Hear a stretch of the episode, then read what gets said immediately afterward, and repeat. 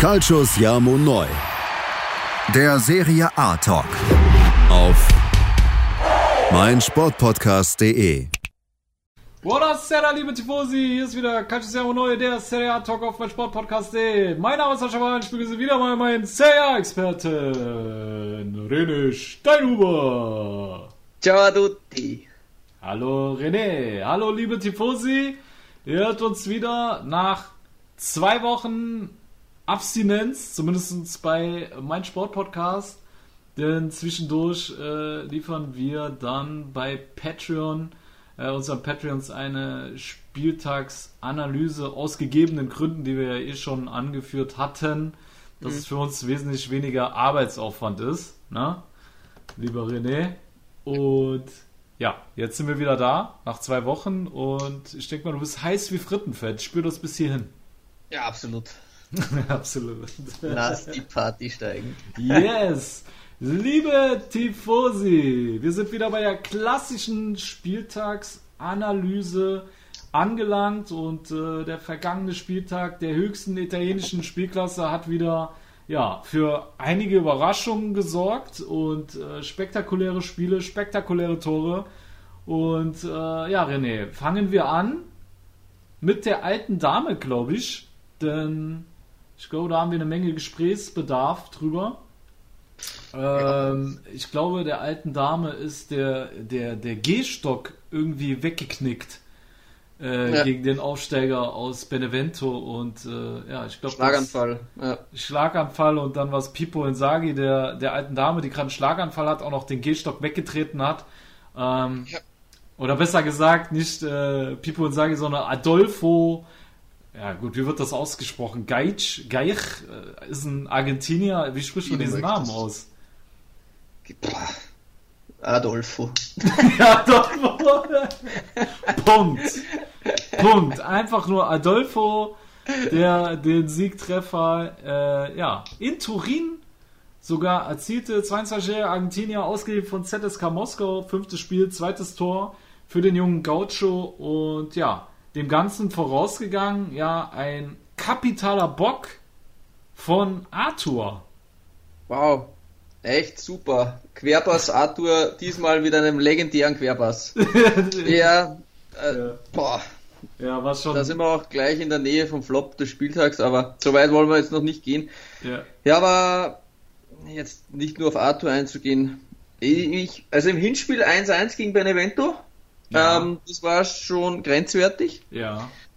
Und jetzt einen Punkt aus zwei Spielen gegen den Aufsteiger. Bei allen Respekt vor Benevento. Das ist schon äh, eine mittelschwere Katastrophe. Also ich würde den Juve-Spielern da wahrscheinlich so ein Monatsgehalt abziehen oder so wahrscheinlich. Ja. Könnte man schon so in die Richtung was überlegen.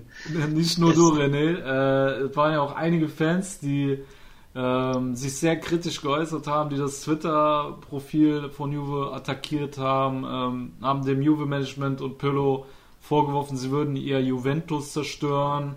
Äh, in der Kabine soll Juve-Presi Agnelli mit Pirlo aneinander geraten sein, wie La Stampa berichtet hat. Und es sollen sogar Beleidigungen ähm, zwischen den Protagonisten gefallen sein. Also da scheint wirklich gerade der Baum ähm, oder, oder der, der Gehstock der alten Dame auf jeden Fall äh, zu brennen. Ähm, ja, was, was denkst du? Weil äh, es wurde jetzt schon teilweise gesagt, ähm, ich weiß nicht, ob es der Piero war.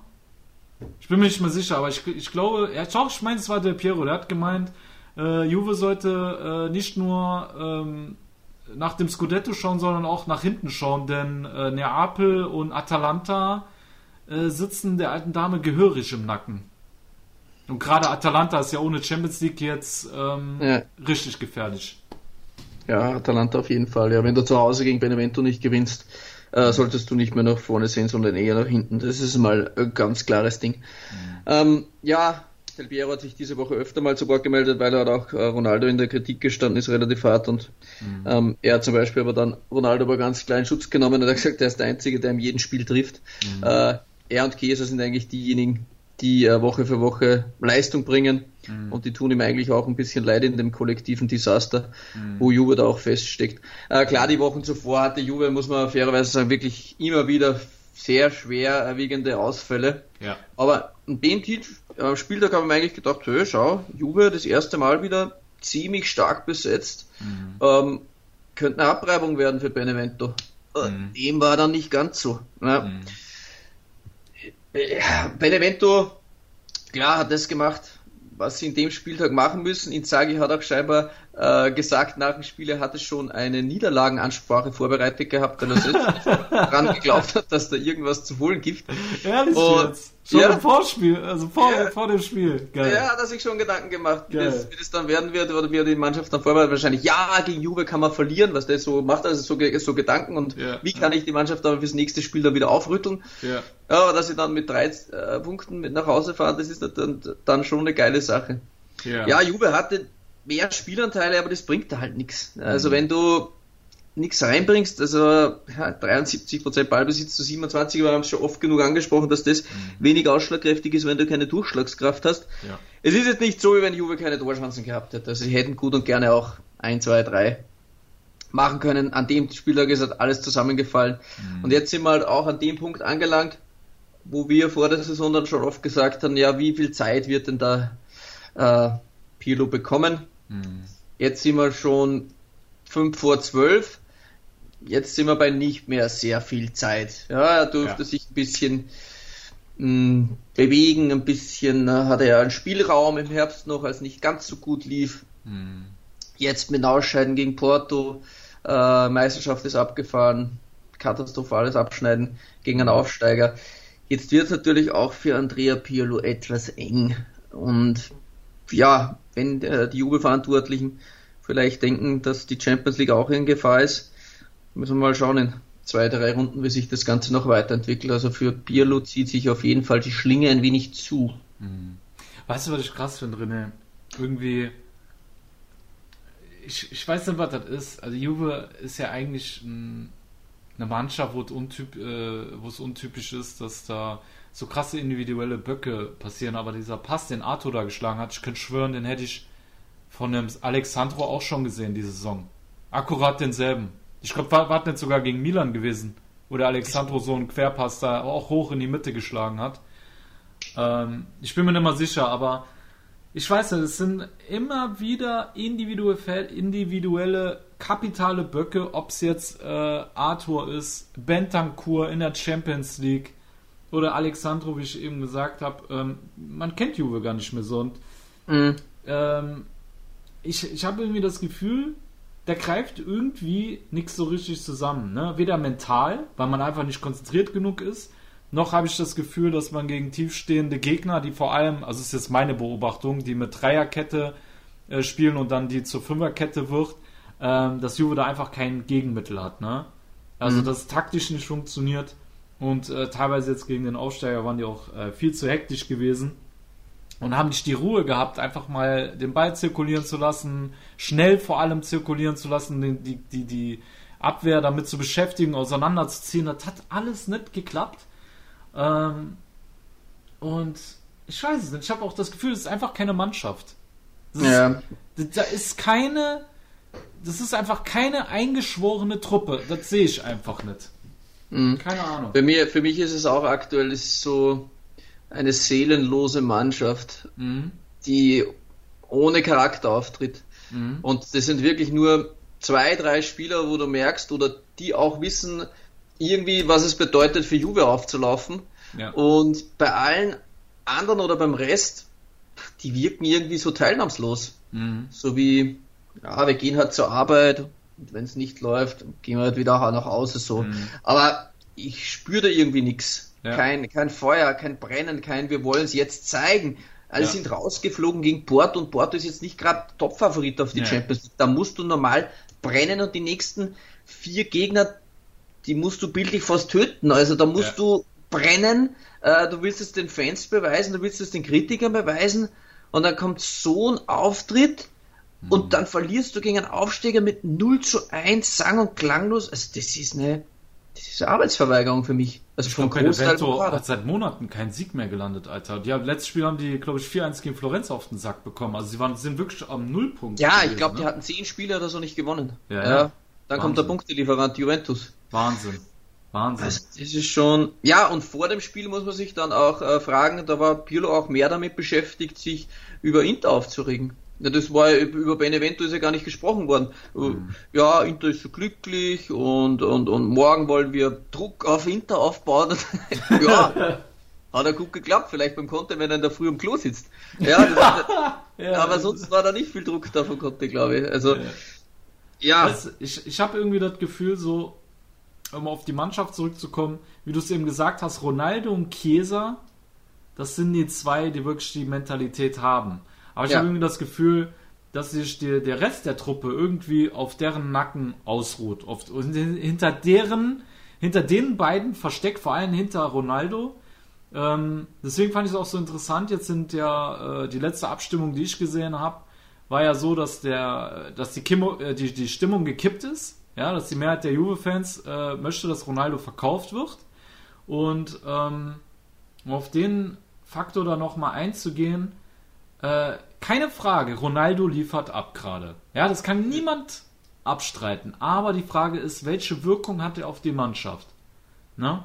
Weil ich habe das Gefühl, dass ähm, sich, wie gesagt, viele hinter Ronaldo verstecken und vielleicht selber nicht mental weiterentwickeln äh, in, in, Sachen eine, eine Führungsfigur zu werden. Weißt du, ich meine? Weil wenn ein Ronaldo nicht im Team ist, dann wird die Hierarchie ja neu geordnet und dann müssen andere Kräfte, wie beispielsweise ein Arthur oder Morata oder, oder wie sie alle heißen, ja, dann verändert sich auch die Hierarchie der Mannschaft und der eine oder andere denkt sich, okay, der Ronaldo ist weg, ich muss jetzt mal hier zum Führungsspieler reifen und ich muss jetzt den nächsten Step machen und so habe ich das Gefühl, alle verstecken sich hinter Ronaldo und ähm, keiner fühlt sich mehr verantwortlich, in die Bresche zu springen und ich weiß inwiefern äh, das Ganze dann schon vielleicht negativ für das komplette Team ist. Und deswegen hatten wir ja auch schon zu Beginn, wo Ronaldo dahin gewechselt ist, da habe ich ja damals schon gesagt, ich weiß nicht, ob das so gut ist. Ähm, mhm. da, hat, da hatte ich ja die These gesagt, so, vielleicht wäre es besser gewesen, man hätte das Gehalt und die Ablöse, die man für Ronaldo bezahlt hat, in drei, vier richtig starke Spieler gesteckt, um, um den Kader äh, mehr auszubalancieren. Ähm, weil ich das Gefühl habe, der ist nicht so richtig ausbalanciert, weder von der Hierarchie her, noch von, von den Mannschaftsteilen her, wenn ich jetzt zum Beispiel ans äh, zentrale Mittelfeld denke. So. Mhm.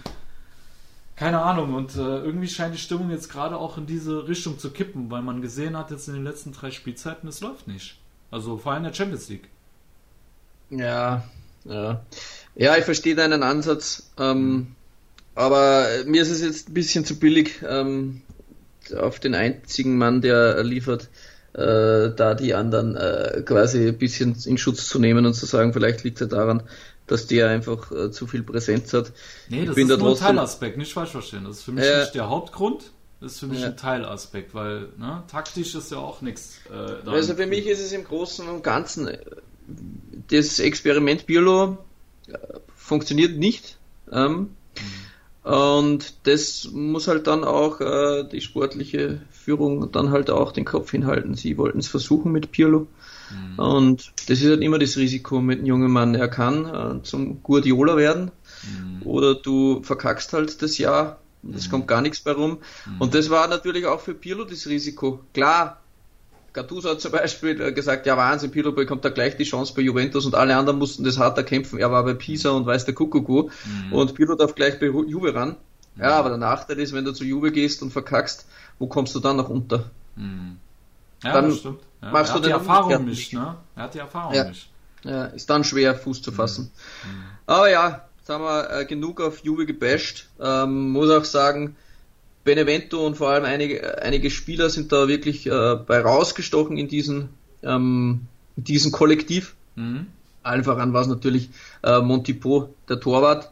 Ähm, und ich weiß, wir haben ja gesagt, wir machen auch gleich äh, eine Top 11 mit. Genau. Ich, darf ich da auch jemanden äh, gleich nominieren? Also von mir, wenn ich da gern aufstellen würde. Natürlich, das wäre so meine nächste Frage gewesen, wenn du für die Top 11 dieses Spieltags aus diesem Spiel nominiert hast. Und da habe ich schon durchgehört, dass es der nette Herr äh, Montipo, nee, Montipo, wie heißt der? Montipo. Ne? Montipo. Montipo, ja. den hast du Mit acht gehaltenen Bällen, den will ich Wahnsinn. da auf jeden Fall nominieren. Wenn du auswärts gegen die alte Dame gewinnst, dann hat der Torwart meist ein gutes Spiel gemacht. Genauso war es in diesem Fall. Ja. Und ein weiterer Mann ist mir auf jeden Fall ins Auge gestochen, ja. der sehr, sehr stark war, und zwar ja. über die rechte Seite Imbrotta. Imbrotta wieder, okay, der war schon mal bei uns in der Top 11. Oder zumindest im erweiterten Kreis. Genau, war, ich glaube im erweiterten Kreis war es damals, ja. Er hatte die meisten Ballabnahmen.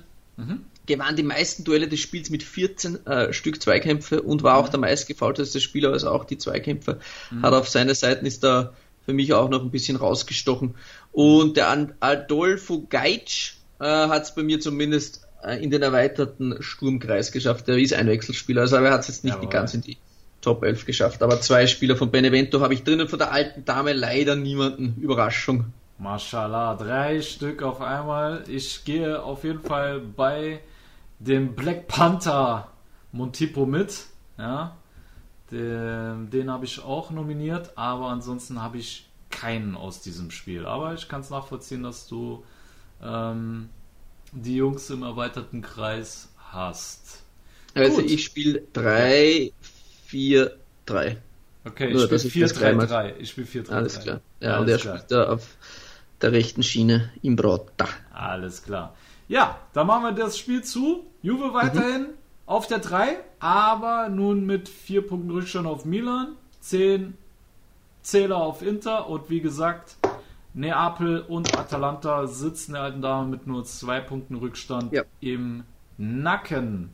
Gut, dann machen wir weiter mit der nächsten Partie und das war die, ja, der, die das Topspiel des Spieltags und zwar empfing die Roma den SSC Neapel der ja momentan in einer ja, richtig guten Form ist. Nach dem 1-0-Sieg gegen Milan kamen nun die Giallorossi oder besser gesagt die Neapolitaner gingen zu den Giallorossi und ja, es war der nette Herr Mertens, der mit zwei Buden die Römer abschoss, 2-0 Sieg für Gattusos Truppe und ja, wir haben für euch nach langer, langer Zeit mal wieder unseren Neapel-Experten Cristiano Cuccarello befragt, wie er die Partie gesehen hat. Und ja, wir wollen euch sein Statement zu diesem Topspiel nicht vorenthalten. Ja, mein Freund Sascha, sehr schön, dass du wieder an mich denkst. Klar, ich bin immer, immer zu haben für sowas. Ja, ich will es versuchen, noch nicht so lang zu, äh, zu machen. Also gestern das Spiel, ähm, da hat man auf jeden Fall gemerkt, da ist äh, ein Schalter wohl irgendwie umgelegt worden im Kopf.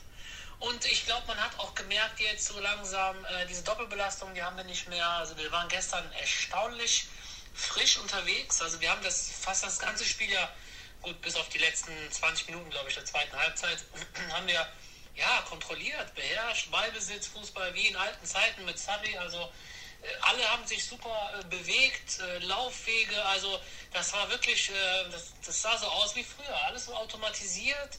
Also es hat teilweise auch richtig Spaß gemacht zuzusehen, also wirklich den Ball sehr gut laufen lassen und äh, ja, ich glaube schon, dass das was mit, mit dieser Doppelbelastung auch zu tun hat, dass äh, die Spieler fit waren, die waren frisch.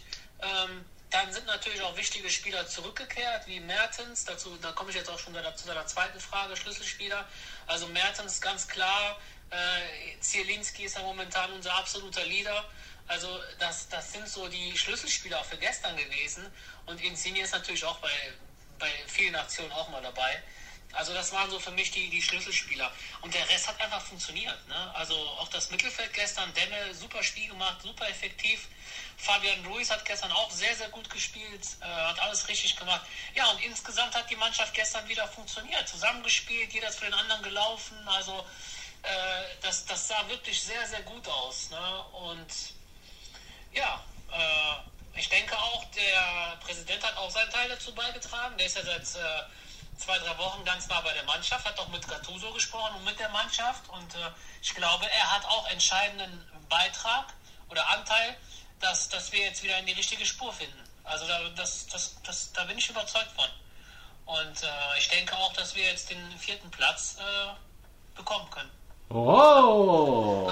Attacke! Ansage! Ansage aus dem Neapellager. Vielen Dank, Cristiano Cuccarello. Danke.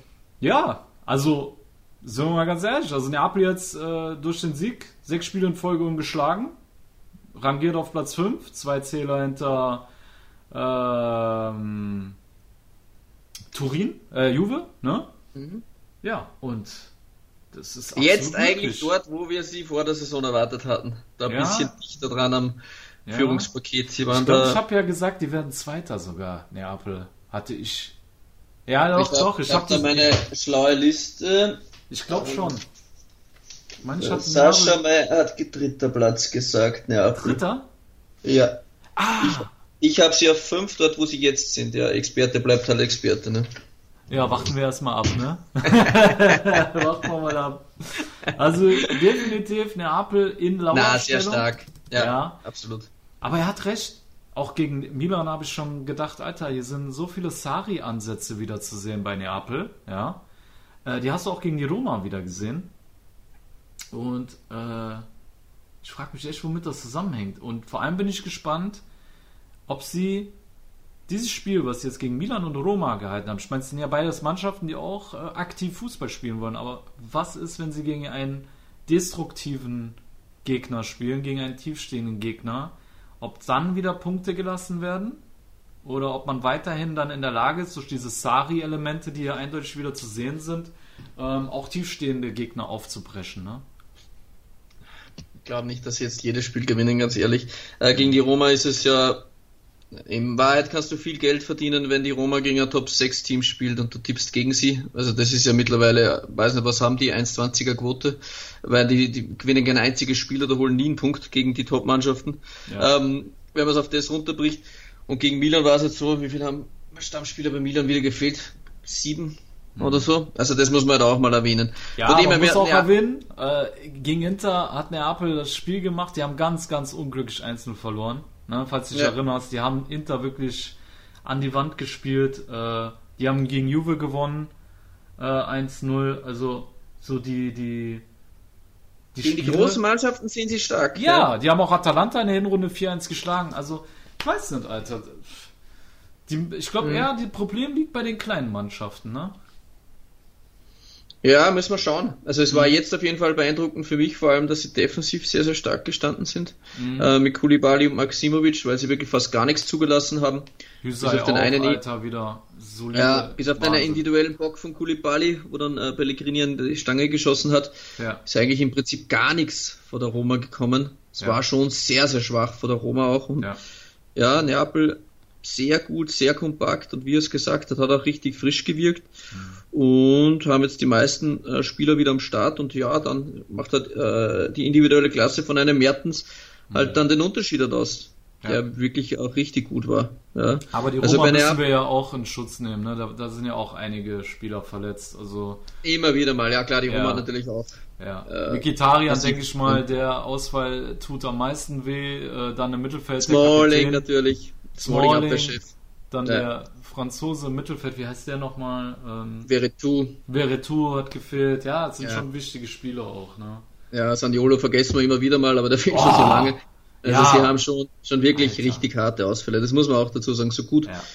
die Leistung von Neapel war, hat Ja. natürlich jetzt auch vielleicht mit den schwierigen Gegnern, aber die haben sie gerade zum richtigen Zeitpunkt auch bekommen, muss man fairerweise dazu sagen. Das ist ihnen sicher nicht ungelegen bekommen. Ja. Wer mir zum Beispiel auch richtig äh, krass gefallen hat, vor allem die eine Aktion war halt richtig geil. Ich meine, klar, das zweite Tor von Mertens, aber dass da der Politano nochmal quer liegt, das ist schon absolute Weltklasse. Ja, Da der hohe Ball und der köpft ihn dann nochmal quer rüber zum Mertens. Das habe ich, das habe ich richtig gefeiert. Also diesen Ja. Assist, das war richtig Ja. geil gemacht von, von. Politano und, und Neapel absolut in Angriffsposition. Also jetzt, wenn man jetzt so Stand jetzt betrachtet, die Roma auch noch in der Euroleague dabei, Lazio von Haus aus ein bisschen hinten ran, Mhm. Mm, dann ist es eher tatsächlich der SSC Neapel, der in die Top 4 vorstoßen kann. Mhm. Natürlich brutal, dass man sich vorstellt, dass vor dem vorderen 4 noch irgendjemand rausfliegen kann. Das muss man Boah, natürlich Alter, auch sagen. Ey, also dieses Spiel gegen Juve, das wird ja fast wie so ein, oh Gott, das wird so entscheidend sein. Das Nachholspiel gegen Juve zwischen Neapel. Also ich glaube, die Ja. werden sich da übelst bekämpfen bis auf die, auf die letzte Hautschuppe, Alter. Das, boah. Ja, ja, das kann gut und gerne sein. Ja, das wäre für, für Juve natürlich äh, könnte es nochmal so einen Boost geben, dass sie dann Ja. Respektabstand auf Neapel schaffen. Umgekehrt könnte es natürlich für Neapel auch einer werden. Also das könnte sehr, sehr unangenehm werden. Das wäre für mich so ein Spiel, wo dann ähm, der Agnelli nochmal auf Transfermarkt schaut, warte mal, ablösefreie Trainer, wer, wer ist aktuell zur Verfügung? Da kann man nochmal was recherchieren. Genau. Da machen wir beide dann das Datenscouting, dann, dann schauen wir. Ja. Schauen wir mal, wer noch da ist. Ne? Der Gian Piero, wie heißt der nochmal, der früher den FC Turin trainiert hat, ist der noch frei? Der wäre doch noch Der ist einer für die alte. Dame, oder? auch frei. genau. Ja, die Creme de la Creme ist im Angebot. Definitiv. Ja, immer, die, die bekommst du immer unterm Jahr. Das ist So das Positive. Ja, Mann. Da wollen nur die ganz starken Trainer bekommst du da ab. Nee, wie gesagt, sehr, sehr starkes Spiel von Neapel und ich habe da auch natürlich einige nominiert, beziehungsweise in der Stammelf. Ja, Ja, okay. elf. Nominiert habe ich zwei, aber nur einen in die Stammelf geholt. Aber ich fange mal an, wenn ich nominiert habe, dann darfst du sagen, Bitte. okay? Ja, Ich hab mal, nominiert-. Ich hatte nominiert äh, Mertens und äh, Insigne. Okay. Ja. Du hast schon geglaubt, wir haben dieselben Spieler. Ich habe Oh, einen habe ich vergessen, sorry, Hüsei. Hüsei auch. Alter, ich, Ah. ich habe so schlampige Aufzeichnungen. Hüsei natürlich auch. So, die drei hatte ich, genau. Die drei hattest du im erweiterten Kreis und du möchtest dann erst später sagen, wen du dann reingehen nominiert hast. oder- Natürlich, ja. Alles klar, okay. Ja, Im erweiterten Kreis hatte ich fünf von Neapel, tatsächlich. Okay. Rui Hüsei, Maximovic, Stemme und Mertens. Ja, okay, auch einige am Start hier. Und ich bin immer noch nicht sicher, beim einen, zwei habe ich ganz sicher drin. Ich tue mir so hart in der Innenverteidigung, das ist so abartig, da waren so viele gut. Boah. Ja, ja. Äh, ich, äh, also bei mir ist Mertens gesetzt. Mertens ist im Sturm. Doppelpack Mertens muss einfach rein. Und ich habe tatsächlich Demme drinnen. Dem, Demme ist bei mir in der Startelf der Top 11 ist reingekommen. Ja, Cool. Ja, Demme kann hatte die meisten Ballabnahmen, hatten Mhm. die meisten gewonnenen Duelle des Spiels und hatte eine sehr, sehr gute Passquote auch noch obendrein Mhm. und war ein sehr gutes Bindeglied. Zusätzlich habe ich mich auch noch mit unserem Admin mit Paul ausgetauscht und der hat gemeint, mit Demme, da liege ich richtig gut. Alles klar. Gut. Soll ich dann jetzt auch schon sagen, wer bei mir in die Stammelf geschafft hat? Du darfst. nee, machen wir später. Machen wir später. Machen wir später. Okay. Okay. Gut, ja, dann würde ich sagen, machen wir erstmal Pause, weil wir haben jetzt ähm, zwei Spiele haben wir jetzt gemacht, 15 Minuten sind um. Und ja, liebe Tifosi, machen wir gleich weiter nach der Pause mit dem zweiten Part unseres Podcasts. Und bis dahin, ja, lüftet eure Synapsen, hört uns gleich wieder bei Calciamo Neu, der Serie A Talk auf meinsportpodcast.de. Was zum Teufel, du Bastard? Du bist tot, du kleiner Hundeficker. Und dieser kleine Hundeficker, das ist unser Werner. Ein ganz normaler Berliner Kleinstkrimineller, der dann aber im Knast das Ding seines Lebens dreht. Una Fantastica Risetta Perla Pizza. Er klaut seinem Zellengenossen ein Pizzarezept. Aber nicht irgendeins. Und mit dem eröffnet Werner dann die beste Pizzeria Berlins.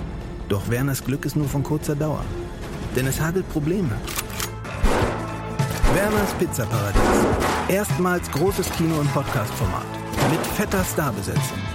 Alina But, Kida Ramadan, Edin Hasanovic, Oliver Koritke, Ralf Richter, Ben Becker, Winfried Glatzeder, Anna Schmidt und viele mehr. Abonniert die Scheiße. Jetzt macht schon, mach! So, liebe Tifosi, da seid ihr wieder bei Calciamo Neu, der Serie A Talk auf mein Sportpodcast.de. Und wir machen weiter mit der, ja, ich will es nicht sagen Top-Partie, aber es war für mich persönlich eine sehr interessante Partie, wahrscheinlich für dich auch, René. Und zwar empfing Hellas Verona äh, Atalanta Bergamo und ja, wir wissen ja, der Meister trifft seinen Lehrling äh, Part 2, denn äh, im Hinspiel schaffte es ja Ivan Juric, seinen äh, Meister Gasparini äh, zu bezwingen. Ne?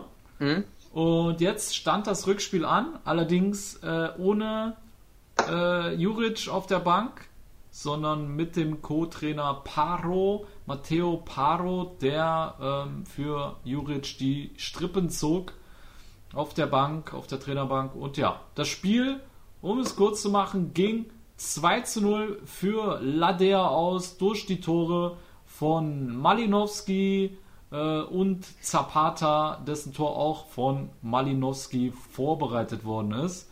Ähm, ja, und dann würde ich sagen, wir haben unseren Hellas-Experten äh, So Steffen. Rank äh, befragt, ähm, wie er die Partie gesehen hat. Und ja, wir wollen euch auch sein Statement zu dem Spiel nicht vorenthalten. Ja, sehr schön, dass wir den Steff wieder mal am Start haben. Yes. Er ist nach langer Abstinenz wieder zurück und da hören wir mal rein, was unser Hellas Verona-Experte zu sagen hat. Genau. Buonasera a tutti, Servus Sascha, Servus René. Freut mich nach längerer Zeit mal wieder hier dabei sein zu können. Wenngleich dieses Mal aus einem weniger erfreulichen Anlass. Und dieser weniger erfreuliche Anlass ist das gestrige Spiel von Hellas gegen Atalanta. Ja, in den letzten Partien hat man da ja immer wieder spannende taktische Kniffe von Trainer Juric gesehen. Ähm, beispielsweise erinnere ich da an einen Antonin Barak in der Sturmspitze oder einen Pavel Davidovic im zentralen defensiven Mittelfeld oder auch an das Klassendebüt von Lovato in der Rückrunde der vergangenen Saison, wo er so gefühlt nach zweieinhalb Sekunden erstmal Zapata abgeräumt hat. Dieses Mal allerdings gab es eher wenige Überraschungen in der Aufstellung. Juric wurde mal wieder ähm, vertreten von Assistent Paro. Juric mal wieder gesperrt. Man sieht Paro gefühlt ja fast so auf Juric in der Seitenlinie stehen. Aber die ist nur am Rande. Wie auch immer haben wir überhaupt gar keinen Zugriff auf Atalanta bekommen. Atalanta hat ja fulminantes Gegenpressing gespielt, gerade nach dem Führungstreffer. Der ist in der circa, ich glaube, 30. Minute gefallen durch einen Handelfmeter. Unglücklich ja. Davor ist nicht viel passiert. Ähm, dennoch nach diesem 1-0 mit der Führung im Rücken haben wir wirklich überhaupt gar kein Land gesehen. Sprich, viele Ballverluste im Mittelfeld, eigentlich untypisch für Hellas. Und solche Ballverluste im Mittelfeld sind eben gerade gegen Atalanta extrem gefährlich. Ähm, natürlich auch dem exzellenten Gegenpressing Bergamos geschuldet. Allerdings war es dann teilweise schon zu leicht auch für Atalanta, was da veranstaltet wurde. Sprich, ähm, irgendwie Ballverluste im Mittelfeld, Pass in die Spitze, Zapata setzt sich gegen Lovato durch, da habe ich gar kein Land gesehen. Und ohne Silvestri und ohne die Abschlussschwäche der Bergamaski hätte das auch locker 4 oder 5 0 ausgehen können. Die erste nennenswerte Torschuss von Hellas dagegen gab es, glaube ich, in der, ich weiß nicht, 60., 70., 75. Minute von Lazovic. Ähm, allerdings war es das dann auch wirklich. Ich glaube, insgesamt gab es vielleicht tatsächlich nur diesen einen Schuss aufs Tor, vielleicht noch einen zweiten, ich bin mir nicht ganz sicher. War auf jeden Fall gar nichts. Ähm, wie auch immer, Juric war auch nach dem Spiel noch dem News über die Leistung, ähm, hat aber auch respektvoll anerkannt und wieder mal wiederholt, dass Atalanta eben so das ist, wo Hellas auch irgendwann mal sein will, eben gerade auch nach englischen Wochen. Aber bis dahin ist es auf jeden Fall ein etwas weiterer Weg. Nichtsdestotrotz, man steht im oberen gesicherten Mittelfeld. Ähm, Europa ist tendenziell zu weit entfernt, davon will man ja eigentlich auch nicht träumen. Ähm, die Abstiegsränge sind ebenfalls weit entfernt. Man kann sich so weiter konzentrieren, die Punkte zu gewinnen, weiter die Basis zu schaffen, auch für die kommende Saison. Bekanntlich steht da bei Hellas immer im Sommer ein etwas größerer Umbruch an. Dieses Mal könnte etwas ruhiger vonstatten gehen. Nichtsdestotrotz bin ich auf jeden Fall gespannt auf die kommenden Wochen. In diesem Sinne wünsche ich noch weiterhin viel Spaß und wir hören uns. Bis dann. Ciao, ciao. Ciao, ciao, lieber Steff. Danke, Dank Steff. Ja, für sehr deine ausführlich. Audio. Ja. Ja, sehr ausführlich. Was da in dem Fall äh, sehr interessant war, er hat ja gesagt, Hellas Verona komplett unterlegen gegen Atalanta Bergamo. Ja. Was da im Vorhinein aber schon sehr interessant war, dass der Meister sich dieses Mal vom Lehrling nicht schlagen wollte, hat ja dieses Mal ähm, Gasperini überrascht, denn er startete ja mit vier Innenverteidigern Ja. mit einer Viererkante das erste Mal seit gefühlt, auch wenn es natürlich sehr flexibel gestaltet worden ist, aber mit Toloi, mit Palomino, mit Romero und mit Jim City. genau. Also das war da schon ein, ein, ein, ein taktischer Meisterzug, der da äh, die Konsequenz hatte, dass äh, Hellas auch gar nicht ins Spiel gekommen ist, halt offensiv überhaupt nicht äh, zur Geltung kam und das im Hinspiel halt noch ganz, ganz anders ausgesehen hat. Ja. Da hat der Gasperini auf seine alten Tage nochmal was probiert. Oder ja. es ist auch natürlich dem Respekt geschult, muss man dann auch sagen. Ja, schau, Gasperini, vor Juric hat er schon Respekt, da lässt er sich dann was Spezielles einfallen. Denn gegen alle anderen, da fährt er ja seine Schiene durch, das ist ihm ja vollkommen ja. egal, wer da daherkommt. Ja. Aber bei Juric, da muss er sich schon was ausdenken. Ja, ja das hatte ich mir auch tatsächlich hier notiert, dass er äh, zum ersten Mal mit einer 4-2-3-1-Taktik ge gestartet ist.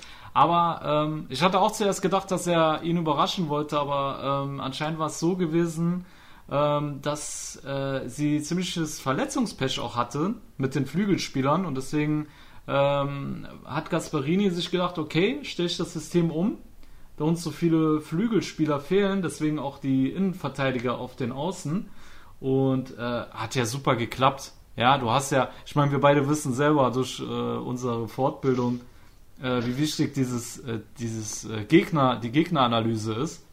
Und du, du richtest dich auf den Matchplan ein und auf einmal kommt der Gegner mit einer komplett anderen Taktik und dann, das verwirrt dann wahrscheinlich alle. Ja, du trainierst zwei, drei Tage auf Atalanta hin und die kommen mit einem 4-2-3-1 auf einmal um die Ecke. Und äh, dann wirklich auch so, wie du sagst, ne?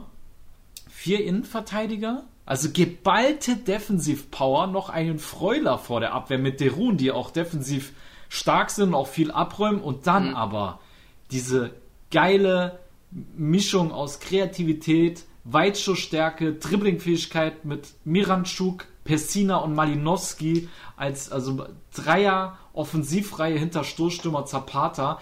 Ist schon geile Aufstellung, habe ich mir gedacht. Ja, und voll. ja, hat er echt gut geklappt und äh, ja, ich bin gespannt, ob wir Ladea äh, in dieser Saison öfters in dieser Konstellation sehen werden. Aber hat auf jeden Fall Lust auf mehr gemacht, ne? Hat Lust auf mehr gemacht, aber wie du es vorher natürlich richtig angesprochen hast, das war Hans Hartepur, der schon länger ausfällt auf rechts, äh, Robin ja. Gosens, aber natürlich äh, der Topstar über links fast, würde ja. ich sagen, aber hat natürlich auch gefehlt. Mhm. Und ich habe auch den äh, Male oder den, den Dänen habe ich auch nicht, äh, ja, Mele genau. habe ich auch nicht gesehen, genau. Ja. Weiß zwar nicht, was er hatte, aber war auf jeden Fall nicht im Kader. Doch, der, der wurde später eingewechselt. Der wurde noch eingewechselt. Ah, der wurde eh noch eingewechselt. Der wurde noch okay, später eingewechselt. Der genau hat mir oft auch ganz gut ein, äh, gefallen eigentlich, statt, ja. äh, wenn er über den Flügel gekommen ist, hat er auch ganz mhm. gute Spiele, stimmt. Genau. Aber da mit den vier Henkern, die er da aufgeboten hat, war das schon geil, denn das sind ja. schon richtige, richtige Schlechter eigentlich. Ist also. so, ist so. Alter, du hast wirklich, also gegen keinen von denen habe ich Bock in den Zweikampf zu gehen. Das sind alle Mörder. Palomino ja. und Romero sowieso als Gauchos äh, selbstredend. Aber Jim City, Albaner, ja, mit Albaner soll man sich sowieso nicht anlegen. Und Toloi, ja, Brasilianer sind auch Heißblüte, vor allem Toloi, Alter. Also, ja. Ja, Toloi, wenn wir gerade ne? bei Toloi sind, ich glaube, der ist fürs italienische Nationalteam nominiert. Der hat ja die ja, Ja, ja. Stimmt, der wurde ja eingebaut. Nicht mehr ne? Brasilianer. Ja, ja, ja, das ist einer von uns. Uno ja, die Neu. Jawohl, ja, Uno ja. die Neu. nice, ja, so geht das. Ne? Ja. Gut, ja, dann äh, würde ich sagen, kommen wir zu den Top 11 Nominierungen dieser Partie. Du darfst ja. diesmal anfangen wieder. Wen hast du dir in deine Top 11 gesteckt? Also nominiert hatte ich ein paar. Mhm. Äh, Malinowski, ähm, auch Zapata fand ich hat ein gutes Spiel gemacht mhm. und Romero. Mhm. Ich muss jetzt aber noch nicht sagen, wen ich drin habe, weil du hast es zuerst nicht gemacht. Nee, muss wie war das? Muss ah, okay. Machen. Ja. Die waren auf jeden Fall für mich die, die prägenden Spieler. Alles klar. Ich Aber wenn ich in den letzten Wochen nur ein bisschen rauspicken möchte, weil mir der viel zu viel untergeht und kaum ja. erwähnt wird, aber das ja. ist Matteo Pessina, der was einen ja. extremen Sprung gemacht hat in den letzten Wochen und Monaten. Im Vorjahr schon so krank bei Hellas Verona. Mhm. Und ich finde, der liefert richtig stark eigentlich Woche für Woche. Es ist nicht so, dass er nur strahlt, er macht halt viel Arbeit auch nach hinten und ich finde den richtig geil und der wird auch in den nächsten Jahren, glaube ich, noch richtig aufkommen. Wird noch eine spannende Sache, denn Milan besitzt ja auch 50% der Transferrechte von Pessina. Bin gespannt, wie sich die da einigen können. Mhm. Oder wie das mit ihm weitergeht, aber auf jeden Fall eine sehr, sehr heiße Transferaktie und ein toller Spieler. Absolut. Pessina, äh, denke ich mal, auch einer der Protagonisten, die dafür gesorgt haben, dass man äh, Papo Gomez ähm, als mhm. Ladea-Fan leichter vergessen kann, wie man äh, wahrscheinlich noch vor einem Jahr gedacht hätte, ne? Ja. Absolut.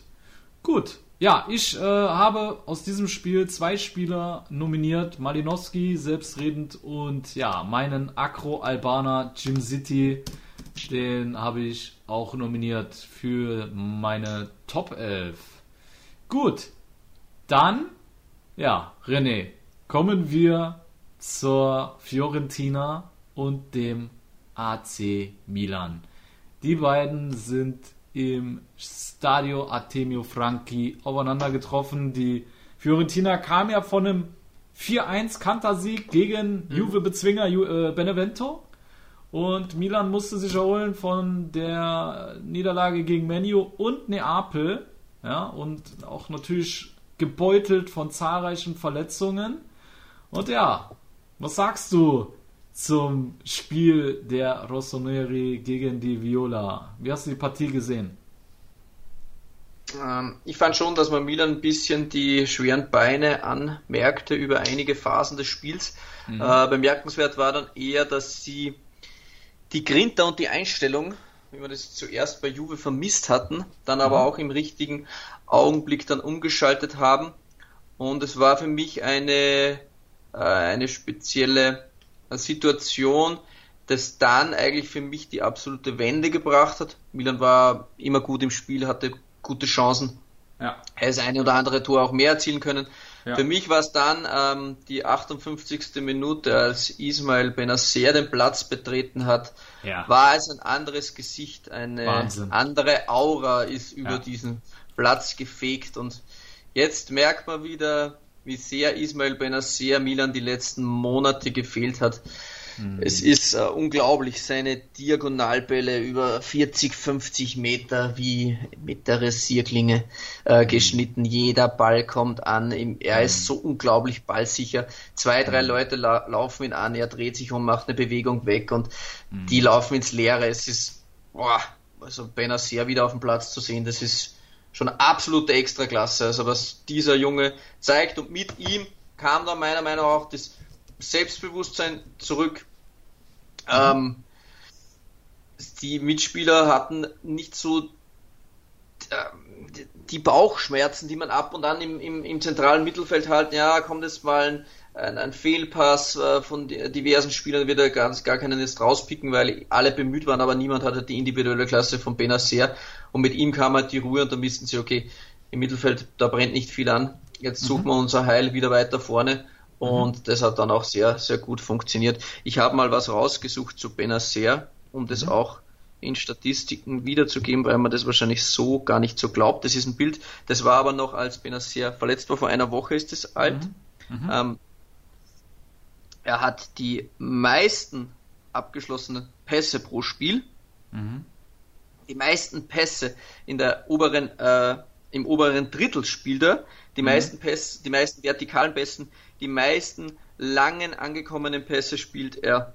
Er hat die meisten äh, Ballkontakte pro Spiel, die meisten abgeschlossenen Dribblings, also wir reden da nicht nur, sondern wir reden vom ganzen Kader immer. Ja? Mhm. Die meisten Pässe unter Bedrängnis, das heißt, er ist extrem pressing-resistent mhm. und äh, die höchste Anzahl von Wiedereroberungen. Also das alles hat nur Benacer, da ist keiner besser als er. Und mhm. da wären noch zwei andere äh, Parts, wo er noch die Nummer eins ist. Also er ist, ja, wir haben angesprochen, wie wichtig äh, Frank Cassie für Milans Mittelfeld ist. Aber er ist natürlich noch stärker, wenn er seinen kongenialen Partner hat, Wahnsinn, mit Ismail ja. Benacer. Und ja. Das der war in dem auch, ja, ja. eindeutig zu sehen. Ja, der hat ja auch damals bei Empoli, wenn ich mich richtig entsinne, die äh, meisten Balleroberungen in der ganzen Serie A gehabt, ne? Bei genau, Empoli hat, damals noch. Ja, da hat er ja schon einen Topwert, wie wir ihn, glaube ich, damals äh, bei der Transfermarktanalyse, glaube ich, vorgestellt hatten. Und mhm. bei abgeschlossenen Dribblings hat er den zweitbesten Wert der gesamten ja, Serie genau, A. Nur, nur Boga genau. hatte zu der Zeitpunkt genau. mehr, soweit ich mich da erinnern kann. Ja, ja. ja, also man muss auf jeden Fall sagen, ein, ein Sieg der Moral vor allem, ne? Mhm. weil ähm, ich meine, es war ja erstmal so, damit die Tifosi Bescheid wissen, äh, Ibra hat Milan in der 9. Minute 1-0 in Führung gebracht, nach einem wunderschönen Pass auch von Kier. Ne? Sehr stark, ja. Alter, Wahnsinn. Äh, über den ganzen Platz geschlagen, in den Lauf von Ibra, hinter die Abwehr und ja, Ibra eiskalt. Und dann in der 17. hat ja Pulgar den Ausgleich gemacht. in der 51. war es Ribéry, der Florenz in Führung gebracht hat. Dann, also Spiel gedreht.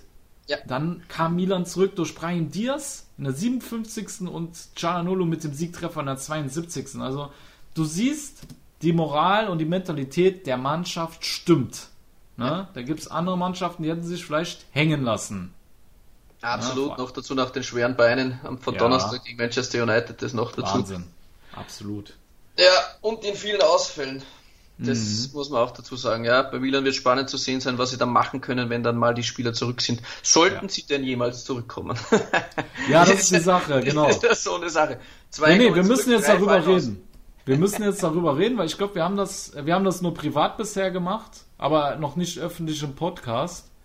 Ähm, und zwar reden wir ja sehr regelmäßig über dieses Problem, ob bei Milan dieses große Verletzungspech, ob das noch Zufall ist oder ob es da eine konkrete Ursache gibt. Da darfst du gerne auch nochmal näher drauf eingehen, weil ich finde, das ist schon eine Sache, die diese Saison bei Milan sehr, sehr auffällig ist und vielleicht vielen Tifosi, die äh, anderen äh, näher an anderen Clubs sind als äh, bei den Rossoneri, ähm, vielleicht mal auf, also dadurch auffallen. Oh, ich kann kein Deutsch mehr, du weißt, was ich meine. So eine Häufigkeit glaube ich nicht mehr an Zufälle. Also ich glaube, die medizinische Abteilung, die Physiotherapeuten, die Athletiktrainer, Mhm. es müssen sich da alle hinterfragen, denn es gibt nicht so viele Zufälle, so viele muskuläre Verletzungen. Du Ja. musst die Trainingssteuerung anders setzen. Ähm, wir hatten das im Vorjahr bei Inter. Äh, Conte hat sich im Sommer vom Fitnesstrainer damals getrennt. Inter hat extrem viele muskuläre Probleme, in diesem Jahr fast gar nichts. Ja. Das heißt, es liegt auch an der Trainingssteuerung. Ja. Es ist nicht Ja. nur Glück und Pech.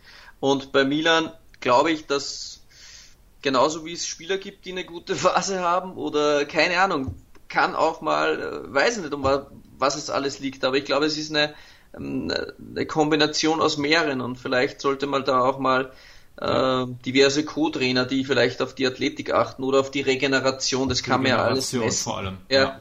Dass man da ein bisschen mehr darauf achtet. Äh, Ernährung spielt einen Part. Klar sind das alles Profis, aber es gibt wahrscheinlich bei anderen Vereinen bessere Leute, Mhm. vielleicht. Und Milan hat da Nachholbedarf, denn ja, es ist für mich schlicht nicht erklärbar, dass du so viele Ausfälle hast. Ja. Ähm, eben wie du es gesagt hast, die Leute, die nicht so dicht dran sind, die sagen, ja, Milan hat ja eh mal ab, ab und an mal ein paar Ausfälle. nee, die haben nicht ab und an ein paar Ausfälle, sondern die haben so im Schnitt, und ich verfolge das jetzt wirklich seit Monaten, im, im Durchschnitt fünf bis sechs Stammspieler, Ja. die pro Spiel fehlen. Wahnsinn. Also da sind es mal sieben, mal acht, dann sind es mal wieder nur vier. Mhm. Ähm, in dem Fall, glaube ich, in dem Spiel waren es vier, fünf. Äh, oder die zumindest zum erweiterten Kader gehören, die sie brauchen könnten. Okay, Rebic hat sich selbst disqualifiziert mit der roten Karte, das war jetzt keine muskuläre Geschichte. Ja, ja. Wenn du die Mutter des Schiedsrichters beschimpfst, kommt dir das auch nicht so gut an. Dämlich natürlich, ja, saudämlich. ja, auf jeden Fall. Volltrottel. Aber ja. Aber ja, und das glaube ich, ich glaube da an keine Zufälle mehr. Und da gehört sich da ein bisschen hinterfragt und es war auch schon Maldini, der sich ab und an in äh, Interviews danach geäußert hat, dass es so viele muskuläre Probleme gibt und dann ist es dann auch die Aufgabe des Chefs der sportlichen Absolut. Abteilung da mal einzugreifen und Ja. zu intervenieren. Genau. Liebe Tifosi, wisst ihr auch Bescheid, warum bei Milan so viele fehlen? Also ich denke auch, dass das kein Zufall ist. Das hat definitiv einen Zusammenhang, weil da, also das Lazarett ist regelmäßig gefüllt, da geben sich die Spieler gegenseitig die Klinge in der Hand, äh, in die Hand, das ist Wahnsinn. Also da muss wirklich im Sommer was passieren. Ich weiß nicht, ob man da personelle äh, Änderungen vollzieht oder ja, vielleicht den äh, Verantwortlichen noch eine Chance gibt, aber dass die trotzdem äh, dann mal ihr Konzept überdenken, weil das kann nicht sein. Das Ja. kann es wirklich nicht sein. Das könnte am Ende natürlich auch den Titel kosten, vielleicht auch die Champions League, wir wissen es nicht. Ähm, ja, wird sich auf jeden Fall zeigen. Und ja, dann würde ich sagen, machen wir die Partie zu, aber wir gehen noch drauf ein, wer hat es in die Top 11 geschafft, beziehungsweise wer wurde nominiert? Du hast eben, glaube ich, angefangen, jetzt bin ich wieder dran, oder? Mhm, kannst gerne nominieren. Alles klar, dann habe ich von der Fiorentina habe ich den alten Mann Franck Ribéry und Erik Pulgar nominiert und vom AC Milan Ibrahimovic Kier. Zwei Vorlagen als Innenverteidiger, ja, muss auch erstmal schaffen. Ja. Chalanulu und Benacer. Jo. Ich habe am Start ähm, von der Fiorentina Bulgar mit seinem Mhm. herrlichen Freistoßtreffer und auch so äh, hat er mir ganz gut gefallen, wirklich, der Mhm. Bulgar. Ähm, Ibra, äh, Kier, wie du es gesagt hast, mit Doppelassist als Innenverteidiger, das ist schon Wahnsinn. Mhm. sehr, sehr stark. Ähm, das Monster Oh! Tomori Ja, hab ich Ist- vergessen, ja. Oh Gott, ja. ist Tomori, natürlich ja. am Start auf Oh Tomori. Gott. Kann man natürlich nicht, äh, nicht, kann man natürlich nicht vergessen. Ich glaube, das war's aber. Ibra, Kier, Tomori und Benacer natürlich, obwohl er nur ähm, ja, 30 Minuten gespielt hat. Das ist auch der Grund, warum er dann nicht in die Elf bei mir reingekommen ist, nur aus dem Grund, weil er einfach weniger gespielt hat. Ich habe ein Ja. bisschen unfair gefunden Ja. gegenüber Okay. den anderen. Aber rein Ja. von dem, seinem Auftreten und von seiner Leistung nach dem äh, Verletzungspech war er überragend. Also das Ja. muss man schon sagen, ja. Ey, das Lustige ist, ne? Der Tom also das sage ich jetzt schon, der Tomori ist bei mir in der Stammelf, in der Top 11, aber ich schreibe zuerst die Top 11 auf und dann gehe ich auf die anderen Spieler ein und schreibe dann hinter die Spieler nochmal, wenn er 11 ist. Ich habe den Also- Tomori einfach vergessen, da hinzuschreiben, obwohl er sogar in der Stammelf ist. Okay, haben wir das auch schon erledigt? Ähm, ich glaube, wir gehen wieder in die Pause, René, weil 15 Ja. Mhm. Minuten sind schon wieder rum. Und dann, liebe Tifosi, kommen wir zur Top 11 des Spieltags, auch mit euren Votings. Und ja, ihr könnt gespannt sein. Bis gleich bei Calciamo Neu, der Serie A Talk auf mein Sportpodcast.de. Ich habe mich natürlich schockverliebt, weil die war wirklich ganz, ganz klein. So begann die Mensch-Hund-Beziehung zwischen Christina und Tierschutzhund Frieda. Und wie es danach, nach dem ersten Moment der Verliebtheit, so weiterging und welche Klippen es danach zu umschiffen galt, das hört ihr in der neuen Ausgabe von Iswas Dog, dem Podcast für harmonische Mensch-Hund-Beziehungen. Ist was, Dog? Mit Malte Asmus. Überall, wo es Podcasts gibt. So, liebe Tifosi, da seid ihr wieder bei Calciamo Neu, der Serie A Talk auf mein Sportpodcast.de. Wir machen weiter mit der Top 11 dieses Spieltags. Und ja, ähm, fangen wir an mit dem System. Du hast gesagt, du spielst ein 3-4-3, ne? Ja, genau. Genau, ich spiele ein 4-3-3. Ähm, aber bevor wir zur Abwehrreihe kommen, sag mir erstmal, wer es bei dir ins Tor geschafft hat. Obwohl, du hast schon gesagt, Montipo war es, ne? Von Benevento. Montipo, genau. Genau. Ja, bei mir auch. Montipo, äh, der die alte Dame zur Verzweiflung gebracht hat. Äh, aber ich war so ein bisschen hin und her gerissen zwischen Emil Audero, der äh, sehr stark gehalten hat, auch beim Sieg über den Toro. Ähm, 1 zu 0 hat Sampdoria Genua gewonnen. Der Toro natürlich jetzt übelst im Abstiegskampf angekommen, René. Also Ja. da scheint sich auch äh, gerade so der, ich will nicht Super-GO sagen, aber ist schon, wenn man sich Spiel das Spielermaterial anschaut, ist es schon ein starkes Stück, dass die so tief unten im Abstiegskampf stecken, ne? Das auf jeden Fall. Das auf jeden Fall, obwohl ich auch finde, dass es bei Cagliari ja ähnlich ist. Ja. Dass die beiden da unten drinnen hängen, die haben eigentlich eine gute Mannschaft und wer vorausschauendes Scouting betreibt, sollte vor allem seine Augen nach Cagliari und zum Toro richten, denn Mannschaften, die in die zweiten Liga gehen, werden die Topspieler wahrscheinlich nicht halten können. Da Oh ist ja. es wahrscheinlich gut schon vorher das ein oder andere Gespräch mit deren Berater zu suchen. Externer Spielerberater René Steinhuber gerne bei mir melden. Sollte Genau. Probleme, Probleme auftreten. Genau. Hashtag Free Belotti. Es könnte sein, dass Belotti endlich von dem Toro befreit wird bei einem Ja. Abstieg und das für sehr günstiges Geld. Äh, Ist ja schon eine Ablöse bekannt, wenn äh, Ja. Torino absteigt? Wie Ja. teuer ist der dann? 20 bis 25 Millionen werden. Oh, geschenkt. Ja. schön. Ja, aber ich glaube, da wird es so einige ähm, Vereine geben, die, Ich denke auch, die sich ja, die die sich die Finger nach äh, Belotti lecken werden. Ne? Ja. Okay, gut. Dann haben wir die Tormann-Position. Ähm, also wir haben uns beide für Montipo vom Benevento entschieden. Dann kommen wir zur Abwehr. Ähm, da habe ich eine Viererkette bestehend aus Tomori, das Monster, wirklich. Also jeder, der Milan gesehen hat, ich glaube, egal ob äh, Fan oder Gegner, hat gesehen, dass dieser Tomori einfach galaktisch ist. Der Typ, wie der verteidigt auch diese, diese komischen Stehkrätschen, die der macht, ne? Also die, die, die sieht man sehr selten. Er krätscht, aber er bleibt stehen beim Krätschen. und grätscht dem Gegenspieler so den Ball ab. Ja, ich das weiß nicht, Timing ist auch Wahnsinn. Ja. Das ist Wahnsinn, dass der für Timing hat. Ja, Gegen Wahnsinn. Manchester United auch, also das war ja. Boah, Ja. Wahnsinn. dass der wirklich. da abreißt. Also Chelsea, weiß ich nicht, also die, da muss der verantwortlich gegen die Wand gelaufen sein. Oder das gibt's ja nicht. Lampard. Lampard, ja. Da- das ist wirklich krass. Wahnsinn, dass, dass du das nicht siehst. Ja. Boah. aber, man, aber man muss dabei sagen, äh, statistisch gesehen war Tomori jetzt nicht so herausragend, Genau. aber wer das Spiel gesehen hat, hat gesehen, eine schwarze Wand da hinten. Und ja, dann habe ich direkt daneben auch den dänischen Wikinger Simon Kjær, ne, zwei Torvorlagen, also nicht nur solide in der Verteidigung, sondern auch sein Aufbauspiel ist genial.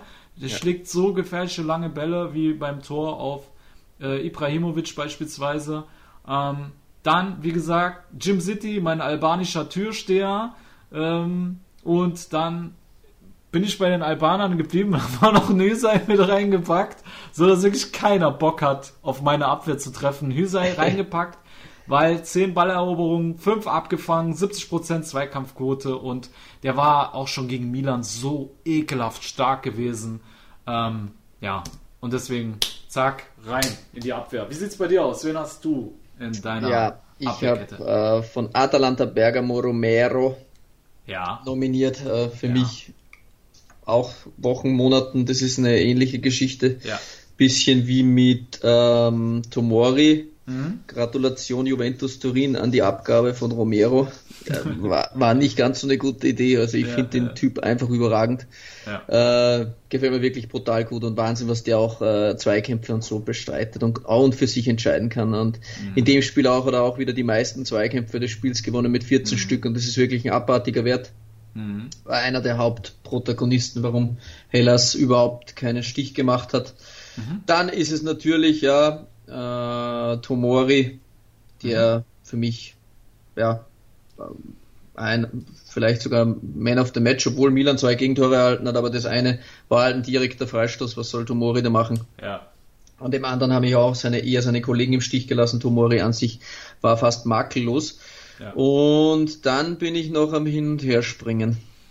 Denn der Maximovic bei Neapel, der war richtig krank. Der hat Mhm. richtig gute Werte. Der hat 100% gewonnene Zweikämpfe in der Luft auch.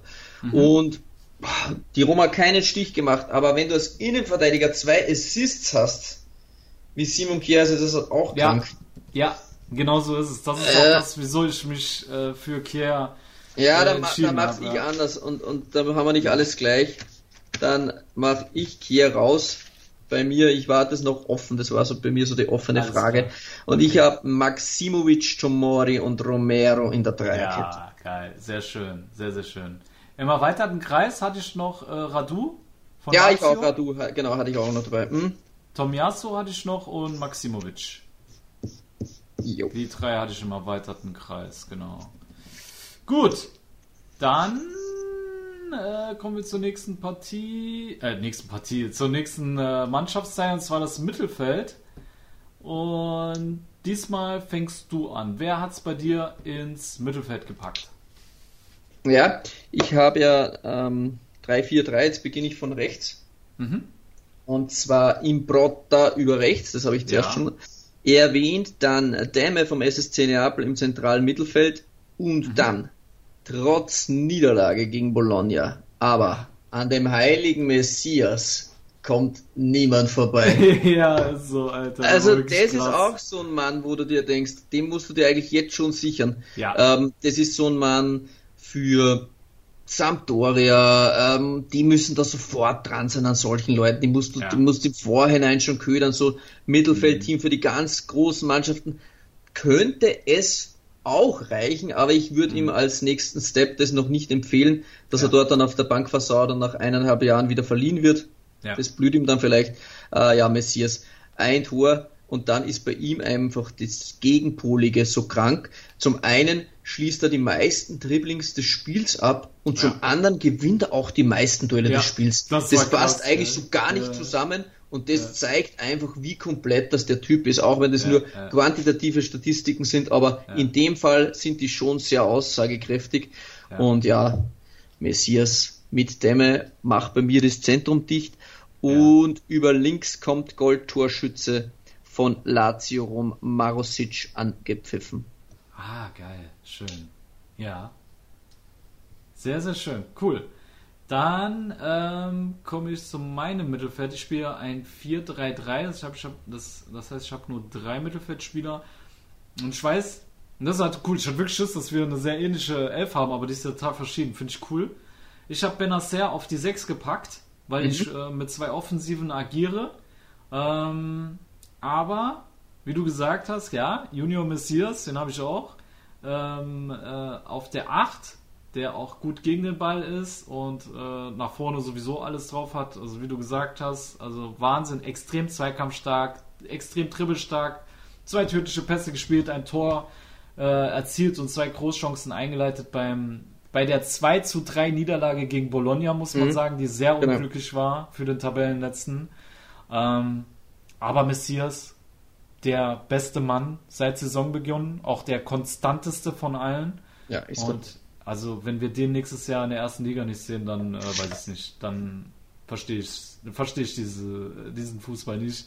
Ja, und dann habe ich mich ähm, als zweite Offensivoption für Malinowski tatsächlich entschieden. Mhm. Äh, Tor plus Vorlage und ja, hat mir sehr gut gefallen. Äh, gegen Hellas, sehr interessanter Mann, auch Abschluss wie ein wie ein Hammer, Alter. Also der hat eine Schusskraft vor dem Herrn, das ist Wahnsinn. Ja. Und dann noch kreative Ansätze, gefällt mir sehr gut, der Ukrainer. Und ja, das ist mein Dreier Mittelfeld. So im, im erweiterten Bereich hatte ich noch, wie erwähnt, Ribery, Pulgar, Marusic, De Paul, fand ich auch noch äh, bei der Niederlage gegen Lazio sehr interessant. SMS, ja, ja so das war noch im erweiterten Kreis. Maggiore hatte ich noch dabei, SMS, ja, so ein bisschen. Oh, nee, ey, ey, einen haben wir vergessen. Signore Amaru vom äh, FC Venezia wurde von Ernst ah. Mosch äh, vorgeschlagen. Ja, der hat einen Hattrick gegen äh, Monza erzählt, ja, gegen die. Die spielen ja erst nächstes Jahr in der Serie, aber genau, wir können genau. natürlich schon mal äh, vorwegnehmen. genau. Herr Mosch, es tut uns leid, ja. Amaru auf jeden Fall Bombenthera äh, Bombentherapie. Bombenpartie gemacht, ja. Brauchen nicht drüber rumzureden. Venezia hat das Spiel mit 4-1 gewonnen. Ja. Gegen Monster ist ja ein, ja, also sind ja schon zwei Aufstiegskandidaten, sag ich mal. Ja, absolut. Ja. ja. Und äh, die Kritik von Michi Swoboda. Ja, ja, genau. Die Kritik von unserem letzten Gast, Michi Swoboda, scheint ja auch Früchte getragen zu haben, ne, René? Ja, also wenn irgendjemand in der Serie B nicht funktioniert, an Calcius Jammer neu wenden, äh, dann gibt es einen ordentlichen Abschuss und dann liefert der. Esposito hat getroffen. Ähm, genau, die, die bravo. mitbekommen haben, ja. Unser Podcast, beziehungsweise unser Interview, der war ja dann sogar auf FC Internews IT. Ja, ja.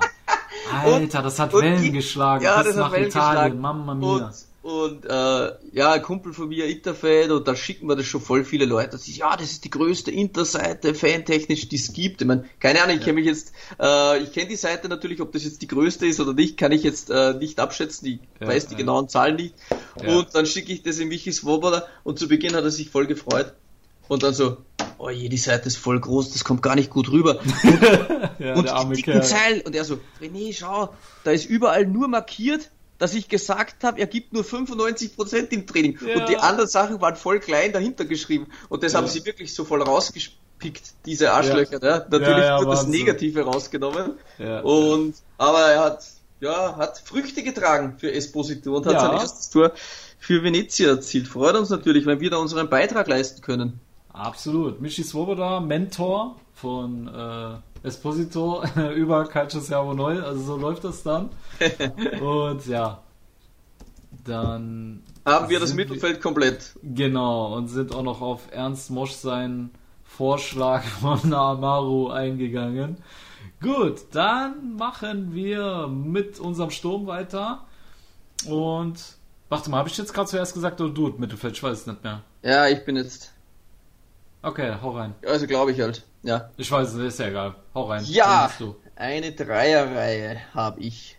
Mhm. Äh, daher Adolfo Geitsch, jetzt weiß ich wieder noch nicht, wie er heißt, aber jetzt gibt es sicher irgendjemand, der uns aufklären wird. ja, ja. Wir Aussprachenkünstler. Mhm. Hat es auf die Bank geschafft, auch wenn er das mhm. Goldtor erzielt hat. Aber ja, die Präsenz von Zlatan Ibrahimovic, äh, ein Tor, zweimal Edelmetall getroffen.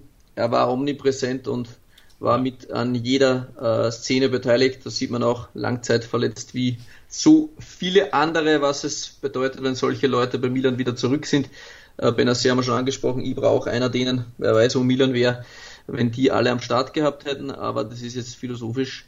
Auf jeden Fall Ibrahimovic, ähm, Doppelpack Mertens, natürlich mhm. auch im Sturm vollendet wird das Ganze. Das freut mich ganz besonders, dass dieser junge Herr wieder mal ordentlich eingeschlagen hat. Ja. Und zwar ist es Doppels, Doppelpack Skamaka, von dem ich mir noch mehr erhofft hatte in den letzten Wochen, ist ein bisschen zurückgereiht worden in der Order hinter mhm. Destro und ist auch in diesem Spiel nur äh, eingewechselt worden, hat aber dann in der 45. Minute ordentlich was aufgerissen.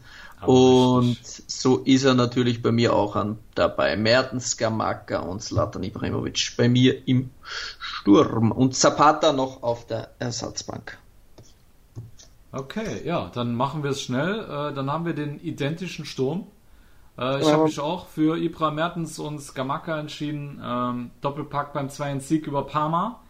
Und äh, war ja auch keine unbedeutende Partie für den Absolut. FC Genua gewesen. Ne? Und man hat sich da nochmal einen ordentlichen Vorsprung vor die, vor den Abstiegs, äh, vor die Abstiegszone. Ja, wäre Parma nochmal rangerutscht. Ja. Das wäre noch ja. so, boah, das wären Big Points gewesen. Da hätten die Auf auch noch 22 Fall. Punkte gehabt und wären Punkte gleich mit Cagliari und ein mhm. Punkt hinter Torino. Und jetzt Wahrheit muss man sagen, wenn man sich die Tabelle jetzt anschaut. Benevento ist 16. mit 29. Es ja. wird jetzt ein Duell aus Torino, Cagliari und Parma. Und man muss sich vorstellen, von diesen drei Traditionsvereinen müssen zwei runter. Wahnsinn, Alter. Wahnsinn. Was für ein Abstiegskampf dieses Jahr, liebe Tifosi. Jo. Das ist äh, ganz großes Kino, was äh, gerade in Italiens höchster Spielklasse abgeht. Und ich fand auch das Spiel geil, wie es losgegangen ist. Auch das, also das Führungstor von Graziano Pello war ja Boah. auch mega, Alter. Ja. Ne? Schön mit der Brust angenommen, Fallrückzieher, bam! Richtig geiles Tor und das beeindruckt den Gegner natürlich auch sehr. Ähm, ja, aber dann kam Gianluca Scamacca und macht einfach einen Doppelpack nach seiner Einwechslung, dreht die Partie und Parma steht am Ende trotz des geilen Führungstreffers durch China-Rückkehrer Pelle mit leeren Händen da. Also das ist, ja, das ist der Calcio momentan, Ey, ne? Bei, genau. bei Graziano Pelle, ich weiß nicht, ob das nur mir so vorkommt, aber wenn ich den am Platz sehe, das ja. kommt mir vor, wie wenn der von einem Modeshooting kommt bei jedes Mal. Ich meine, klar, wir sind Männer und jeder darf das, aber der Typ sieht schon aber, abartig gut aus. Also das, ja, ja, ist schon geil, sagt, das also weiß der aber. Alleine auch, deswegen wegen den Einschaltquoten, glaube ich, für die Frauen, da hat Italien schon wie 5, 10% mehr Einschaltquoten, glaube ich, wenn Graziano Pelle am Start ja. ist. Alter. Vor allem im Stadion auch, glaube ich, da sind wieder viele Parma-Fans. Also ja, der ist auf ja. jeden Fall ein äh, nett anzuschauender Mensch. Ja, das kann Absolut. man auch als Mann, der verheiratet ist und glücklich verheiratet ist, gut und gerne mal sich eingestehen, dass der ja. vielleicht ja auf dem Level von uns beiden ist, kann man schon sagen ja, Mann, ich liebe deine Bescheidenheit. Ich liebe deine Bescheidenheit, werter Kollege. Geil. Wunderbar. Gut, liebe Tifosi, wir haben ja noch andere Kategorien für euch, ja, und zwar der, wir haben euch nach dem Flop des Spieltags genannt, äh, gefragt und äh, ja, da möchte ich ein paar Vorschläge mal äh, vorlesen. Und ja, fangen wir an mit Silver94, der hat geschrieben Bernardeschi und Arthur. Dann Lukame äh, 17 schreibt Juves Auftreten. Ranaldi Luca schreibt Meine Roma. Pinom mhm. 88 schreibt einfach nur Juve. Zico 0017 sagt und mussten. Achso, ne, warte mal. Er hat, sonst gibt es keinen Sinn. Der hat zweimal geschrieben. Mhm. also Zico 0017 schreibt Inter und das abgesagte Spiel. Andere Vereine hatten noch mehr Corona-positive Spieler und mussten trotzdem spielen. Ja, dazu darfst du auch gerne was sagen, René, weil ähm, das ist ja auch eine Sache, wo wir beide so ein bisschen diskutiert hatten. Ähm, ja, eigentlich hat sich die Lega damit nochmal ein Stück weit ins eigene Bein geschossen, weil es ja schon wieder nicht das erste Mal ist, dass man den Wettbewerb auf die Art und Weise verzerrt. Ne?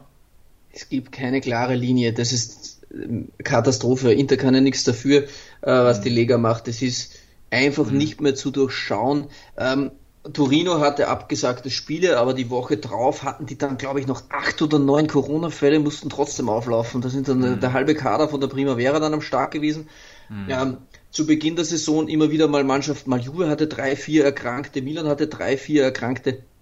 Das war eine Vielzahl von Mannschaften, die viele Corona-Fälle hatten. Da wird mhm. dann gespielt, da gab es gar keine Ver Verhandlungen. Neapel auch, glaube ich. Nee, bei Neapel war es auch so, dass die nicht spielen mussten. So war es, glaube ich. Genau, bei Neapel war es auch ja. so, die mussten auch nicht. Aber irgendwie gibt es keine klare Linie. Es kommt irgendwie so mhm. vor, wie sie ziehen ein Kärtchen und dann, ah, jetzt ist aber Schluss. Und beim nächsten Mal, ja, okay, ja. aber wir halten uns ans Protokoll. Und jetzt wieder, ja. ah, nee, stopp, sofort, stopp. Und, ah, aber zudem haben wir ja das Protokoll. Da denkst du, hä, was? Äh, pff, ja, einmal so, einmal so. Jetzt war es ja dann vielleicht die britische Corona-Variante, weil wir wollen ja da jetzt nicht zu medizinisch werden, aber ich kenne mich einfach hinten und vorne nicht mehr aus, wann mhm. was in Ordnung ist, wann nicht. Und es mhm. bringt ja in Wahrheit gar keinen was, wenn da keine Linie drin ist. Ja. ja. die Interfans sind ja auch abgefuckt, denn was können sie jetzt dafür? Jetzt machen sie alle lustig und sagen, ja, scheiß Inter, äh, die mhm. hatten dann nur Glück, äh, mhm. jetzt fallen ihnen mal ein paar Leute aus und dann wollen sie nicht spielen. Ja, aber mhm. Inter hat ja nicht gesagt, sie wollen nicht spielen. Umgekehrt ja. ist es natürlich genauso verständlich, wenn andere Mannschaften sagen, Alter, wir haben gespielt mit äh, ja. 7, 8 Ausfällen und war kein Problem und die brauchen nicht spielen. Also es, es ist für alle ein bisschen strange und schwer nachzuvollziehen, wann wird es wie gehandhabt und vielleicht gibt es auch eine klare Linie und wir sind zu dämlich, kann auch sein, aber ich weiß, ich glaube fast nicht, denn es gab ja sehr viele, ähm, die sich da zu Wort gemeldet haben, das war ja, ja nicht äh, bloß Pirlo, auch von anderen Seiten, wo man es gehört hat, dass es einfach keine keine klar äh, erkenntliche Linie gibt, wann wird es wie gemacht und von dem her finde ich es einfach ein bisschen schade und ich würde jetzt Inter nicht als Flop des Spieltags, denn die können weniger dafür, aber es ist schlicht die Organisatoren, die das. Die Lega, sagen ja. wir, die Lega ist äh, ja. Flop des Spieltags, ja. weil die da zu viel Covid-19 Uno spielen und keine klaren Spielregeln haben. Dann machen wir es einfach so. Lega, Serie A, willkommen beim Flop des Spieltags in der Kategorie. Ja, dann haben wir Juicy Italo, der sagt Arthur. Harald Wer sagt AS Rom. Fab Fabio93 sagt Juve. First Jan sagt leider ganz klar die alte Dame. Und ja, unser Freund Fanti, der lebt auch noch. Grüße der gehen raus, René Fandma. Ciao, nach Wien. Genau, letztens noch sehr amüsiert über sein äh, Video bei, bei Lidl. Alter, ich feier dich, ehrlich. Du hast richtige Eier, Fanti, ne? Wenn man sich dann schon so ein Video raushaut, besser. Aber ich will jetzt nicht drauf eingehen, was äh. er gesagt hat. Ja. ja. Und er hat, ja, Arthur tatsächlich nominiert und ja. Einer der wenigen. Vorschläge. Einer ja, der, ja, genau. einer genau, der wenigen, genau. der Arthur hatte. Richtig, ähm, ja. Wenn man es jetzt auf Sportliche betrachtet, können wir es wahrscheinlich bei Arthur auch lassen. Ja, habe ich auch. Ja. Also ich habe mich auch für Arthur entschieden. Ja, ich würde auch sagen, Arthur hat es da auf jeden Fall verdient, nominiert zu werden. Alles klar. Dann kommen wir zu euren Vorschlägen für die äh, Top 11 des Spieltags, wobei, ja, eigentlich sind eure Vorschläge eh schon wieder eingeflossen. bis auf Geisch äh, sind alle eingeflossen, ja. Ja. Ja. Da hat man einige PNs noch bekommen von unseren Patreons und von Instagram und überall, wo ein bisschen was reingekommen ist. Ähm, und das haben wir da eigentlich schon mit einfließen lassen, alles. Ja. Genau. Dann haben wir euch gefragt, wer hat den Gagliardini der Woche verdient? Äh, da kamen auch sehr interessante Aussagen. Äh, Zico 0017 meinte CR7. Mhm. Ja, das ist schon hart. Äh, dann Interjur schreibt Pirlo. ja, äh, lassen wir einfach mal so stehen. dann äh, Milkan 01 sagt Juve. Silver 94 sagt Pirlo. Luca Mir 17 Arthur. Äh, Vittoriga sagt der italienische Fußballverband. Spielabsage Inter gegen Sassuolo. Halpert Benjamin sagt Arthur, Juicy Italo Arthur, Björn Hauer sagt Morata. Ja, ich glaube, die, was da Arthur hatten, die haben ein bisschen mit Flop des Spieltags, mit Galetti ja, des Spieltags, glaube ich, vermischt. Pirlo, glaube ich, auch. Da hat es ja. auch nicht so viel geschossen. Nee. Das wäre dann der Montella der Woche gewesen. Ja, Den können genau. wir auf jeden Fall nominieren. Ja. Ja. Wir nominieren hochoffiziell den schlechtesten Trainer der Woche. Andrea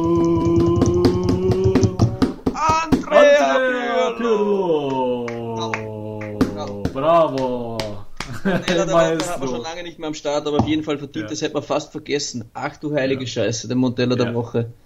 Ja, Pirlo absolut. Ja, ich glaube, das erste Mal seit Saisonstart, dass wir Montella der Woche nominieren. Pirlo räumt gleich voll ab. Ja. Ja. Gratuli Gratulationen gehen raus an Turin. Genau, aber ja, heißt ja nicht, dass man dann zwingend ein schlechter Trainer ist. Ne? Es äh, hat jetzt mal für den Spieltag gereicht, aber wollen wir Pirlo noch nicht zu früh abschreiben. So, ja, dann haben wir eigentlich alles, oder? Habe ich was vergessen? Nee, wir haben geliefert.